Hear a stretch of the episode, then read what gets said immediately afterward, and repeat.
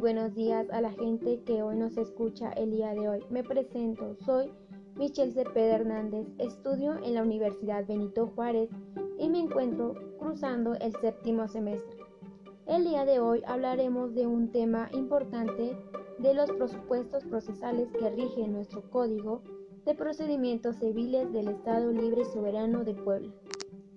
En el artículo 99 del Código de Procedimientos Civiles nos menciona que los presupuestos procesales, los cuales son los requisitos que permite la constitución y desarrollo del juicio, sin los cuales no puede iniciarse ni tramitarse con eficacia jurídica, por lo que debe existir desde que éste se inicia y subsistir.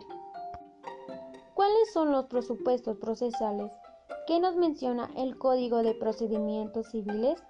Nos menciona la competencia, el interés jurídico, la capacidad, la personalidad, la legitimación y la presentación de una demanda formal.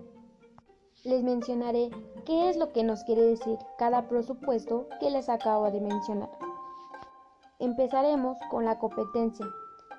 Es un límite de jurisdicción en razón de la materia, del territorio, de la cuantía en grado y en términos de lo que establece la ley orgánica del Poder Judicial del Estado de Puebla. El interés jurídico es la necesidad en la que se encuentra el actor de obtener a la autoridad judicial la declaración o constitución de un derecho o la imposición de una condena ante la violación o desconocimiento de ese derecho. Al igual, el interés jurídico en el demandado es la potestad para obtenerse, allanarse, cuando la ley lo permita, sobre las pretensiones del actor. La capacidad es la actitud jurídica en que se encuentra una persona para comparecer a juicio. La personalidad es la facultad para intervenir en los procedimientos judiciales, ya que sea compareciendo por derecho propio, ya como representante de otro. La legitimación activa en el proceso se produce cuando la acción es ejercida en el juicio por aquel que tiene actitud para hacer valer el derecho que se cuestionará, bien porque ostente como titular de ese derecho, bien porque cuenta con la representación de dicho titular.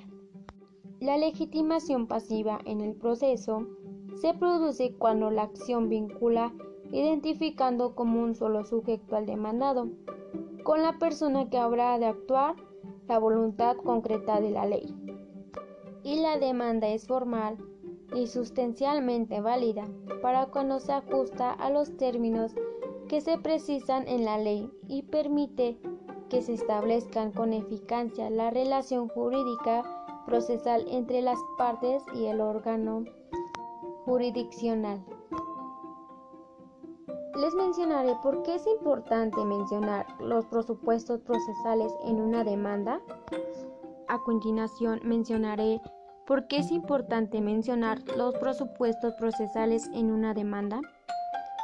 Su importancia es fundamental ya que será necesario que el órgano judicial tenga ciertos requisitos que lo haga idóneo para juzgar sobre una determinada causa, que las partes entre las cuales el proceso sea desarrollado sean sujetos del derecho con capacidad de obra y que en ciertos casos estén representadas o asistidas por un procurador legal o por un abogado. Estos diversos requisitos, sin los cuales no nace el poder del, del juez a entrar a promover sobre el mérito.